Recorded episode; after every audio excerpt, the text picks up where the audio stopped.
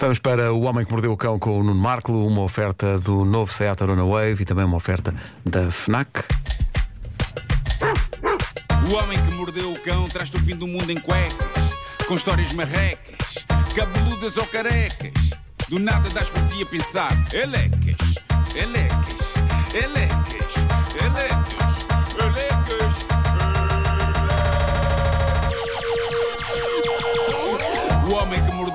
mordeu o fim do mundo em cuecas.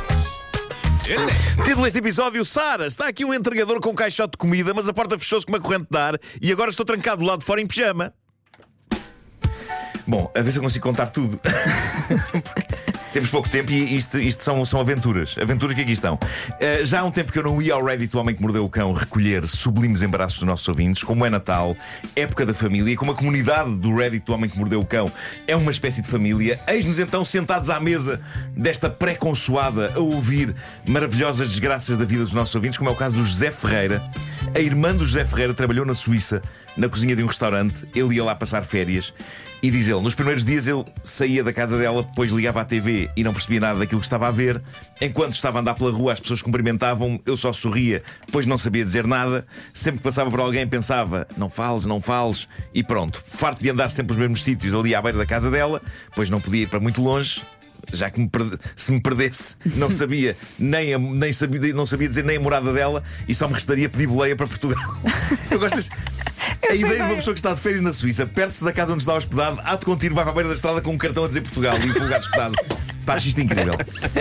Bom, resumindo, diz ele, cansei-me e comecei a ir para o restaurante onde ela trabalhava. Mas como ela estava na cozinha, eu não podia estar à beira dela para não atrapalhar, ficava ao telemóvel com o Wi-Fi do restaurante num corredor mesmo ao lado da cozinha até que ela saísse do restaurante. Ou seja, estar na net no telemóvel, nada que ele não pudesse fazer em Portugal. Só que era estar na net no telemóvel na Suíça, não é? Magníficas férias que ele aqui tem, num corredor. Diz ele, comecei a reparar que a cada passo vinham entregadores de comida pelo corredor para entregar na cozinha. Olhavam para mim, falavam-me em estrangeiro, eu mais uma vez não falava. Levantava-me e abria a porta e dizia: Ó oh, Sara, está aqui um entregador com um caixote de comida. E pronto, lá vinha a minha irmã recolher o caixote.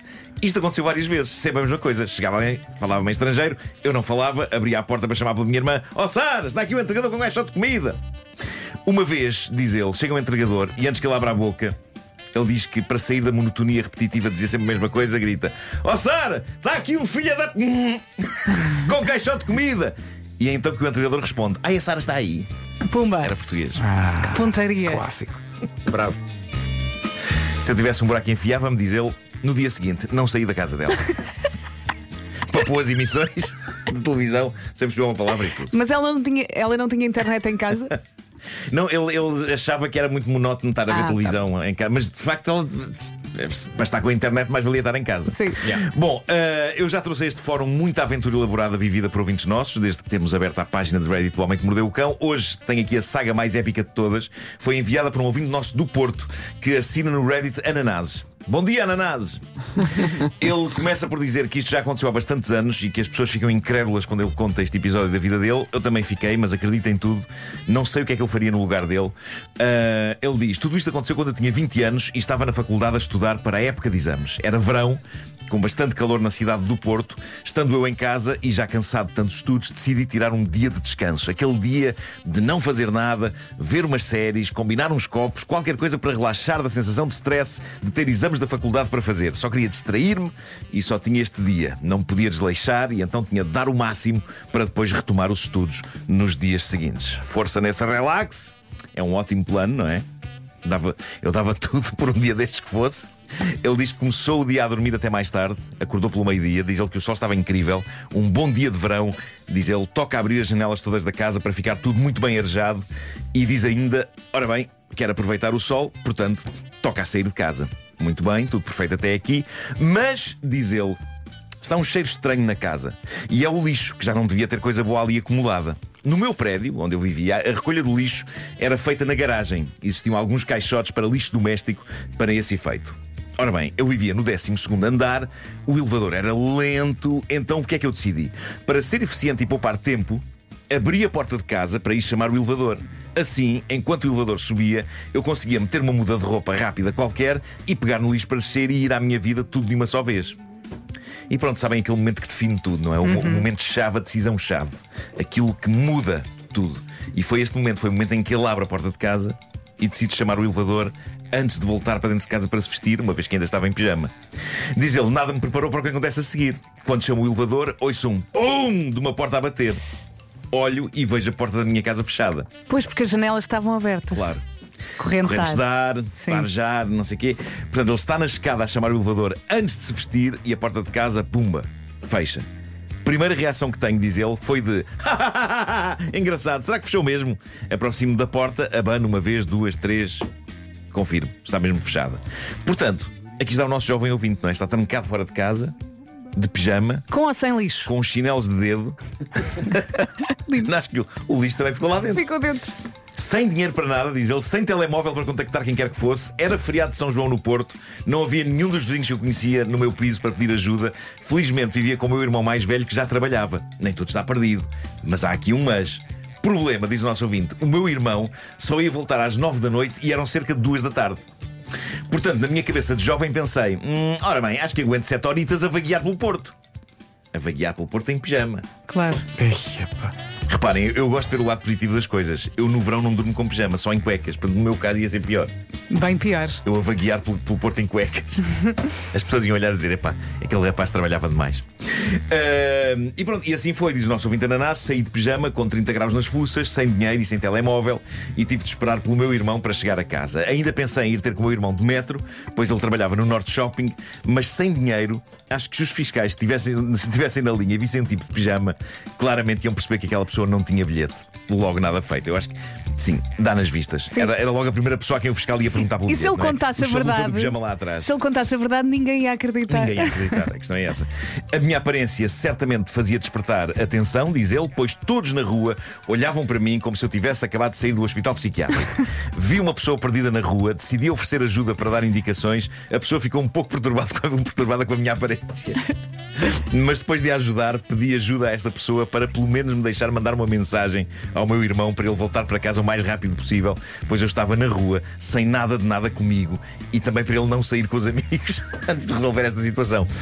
Bom, o que se segue é todo um desfile de episódios incrível que este rapaz viveu. Diz ele: Encontrei umas moedas de 20 cêntimos no chão e fui a uma padaria pedir um pão para comer. Tadinho. Expliquei a minha situação à senhora da padaria, que acabou por ter pena de mim e deu-me um saco cheio de doces e pães para ir comendo enquanto esperava pelo meu irmão. Andei pela zona do Palácio de Cristal a beber água das fontes públicas, a lavar a cara e os pés, todos cagados de andar de chinelos. Ajudei uma pessoa a estacionar o carro, pois ela confundiu-me com um arrumador. Olha-me Deus. Isto é incrível, mas era bom para conseguir mais uns trocos. Sim, sim, sim. Para, para mais qualquer coisa. Entretanto, os chinelos partiram-se, fiquei a andar descalço pelo Porto. Já referi que estavam 30 graus e todo o chão ardia onde eu pisava. Isto ia ser a veiana de marca branca, estou a pensar. Sim, sim. Ah, entretanto, diz ele, voltei para a entrada do prédio, fico lá sentado como um cãozinho solitário, à espera que o dono volte a casa. Nisto do nada, sai do prédio uma colega do meu irmão que vivia no mesmo prédio e que eu me tinha esquecido completamente que vivia lá, no andar de baixo. Ele mete aqui muitos pontos de exclamação a seguir a andar de baixo. De facto, isto merece muito ponto- ponto- muitos pontos de exclamação. Ela vê-me de pijama na rua, a meio da tarde, e pergunta: "Ah, Então está tudo bem? E eu digo: Epá, não sabes a melhor. Fiquei fechado fora de casa e estou à espera do meu irmão. Ela fica a rir sobre o assunto e pergunta-me se eu quero subir e ficar em casa dela enquanto espero. Neste ponto, ele toma a segunda má decisão do dia, depois de que começou tudo isto, e que foi: vou deixar a porta da rua aberta enquanto chamo o elevador. Mas pronto, essa decisão ele não adivinhava as consequências, não se lembrou das janelas abertas, as correntes de ar, etc. Agora, esta decisão que ele toma aqui, nem ele sabe bem explicar porque o fez. Porque reparem, o tipo está arrebentado de andar horas na rua em pijama descalço. A vizinha de baixo diz: Não queres esperar pelo teu irmão em minha casa? E ele responde: Não, não, deixa estar, o meu irmão deve estar a chegar. E diz Tô ele: assim. Que raio de resposta foi Exato. esta? Não sei, diz ele, foi a que dei e claramente foi burra. Mas eu era de certa forma tímido, não a conhecia bem, não a queria perturbar. Ela seguiu a sua vida e eu só me vinha a perceber depois que ainda só eram 17 horas. Ainda faltavam 4 horas para o meu irmão chegar a casa. Ai meu Deus. 4 horas que ele podia ter passado confortavelmente sentado no sofá da vizinha a ver televisão. Mas às 5 da tarde ele disse à vizinha que não era preciso porque o irmão, que saía às 9 da noite, devia estar a chegar. Bom, o que é que ele fez? Vamos ler. Voltei ao Palácio de Cristal. E arranjei um canto onde deu para deitar e dormir uma soneca de fim de tarde. Muito mais agradável que o sofá da vizinha, atenção, é? Claro, muito melhor. Voltei depois ao prédio pelas 19 horas e fiquei novamente sentado na beira da escada enquanto esperava como um cão. Novamente à espera do seu dono. de vez em quando dia. lá perguntava a pessoas que iam passando na rua que horas eram para perceber se faltava muito ou não. Até que finalmente o meu irmão aparece e só me diz a rir imenso: Eu não acredito, eu pensava que era a gozar de um número estranho. Eu só quis subir, tomar um banho, sentar no sofá para relaxar. Era o meu único dia, mas estava tão cansado que tomei banho e fui dormir. Conclusão: não descansei nada e no dia seguinte estava ainda mais cansado para os exames. Pá, Coitadinho. Mas lições não foram aprendidas aqui pelo nosso ouvinte ananás, porque ele termina a escrever o seguinte: Curiosamente, nos anos seguintes aconteceu novamente ficar cerca de umas três vezes fechado fora de casa. Por me esquecer das chaves lá dentro quando saí. Felizmente sempre, vivo sempre com outras pessoas para me abrirem a porta, eventualmente quando chegassem a casa, se não estava bem lixado. Eu gostava de saber eh, que nota é que teve. Não sei se sabes. É pá, depois de tudo isto. Coitado. Eu juro que ainda coitado. pensei que nesse, nesse dia o irmão chegava e tocava à porta porque não tinha as chaves de casa. Aí, bem, isso era. Isso era lindo. E a vizinha chegava, não quer entrar? Não, não, não. não, não, não. A chave há de Não, aparecer. deixa lá estar. Deixa estar, deixa estar, estar. A chave há de aparecer. Faltam dois dias para a véspera de Natal. Se ainda precisa de fazer compras de última hora, eh, um livro nunca desilude. Por isso, este ano ofereça livros com a Fnac. Para os fãs da série Wednesday, o livro C mais Wednesday, com curiosidades sobre a família Adams e sobre a atriz Jenna Ortega, playlists de fazer gelar o sangue, os passos da famosa dança que ela faz na série e muitas pérolas de sabedoria, está disponível na Fnac. Também já está disponível a mais recente aventura de Asterix e Obelix, Asterix e o Lírio. Eu, gosto, eu só consigo dizer Lírio assim com ela assim. Asterix e o Lírio Branco é um presente que dá para todos os gostos e idades, dá para o sobrinho, para o avô, para o neto, não falha. E por falar em presentes para todas as idades, o Priorado da Laranjeira conta uma boa história de aventura e magia, também já está disponível, assim como a biografia Pensar, Olhar, Viver de Helena Sacadura Cabral. Mas não tem lírios estes. Não tem lírios do campo. Quatro sugestões, quatro livros, quatro bons presentes de Natal, tudo disponível na FNAC. Feliz Natal. O homem que mordeu o cão traz-te o fim do mundo em cuecas, com histórias marrecas, cabeludas ou carecas. Do nada das por ti a pensar, elecas, elecas, elecas, elecas. O Homem que Mordeu o Cão com a FNAC e FNAC.pt e também novo Seat Arona Wave. O homem que mordeu o cão traz-te o fim do mundo em cuecas, elecas,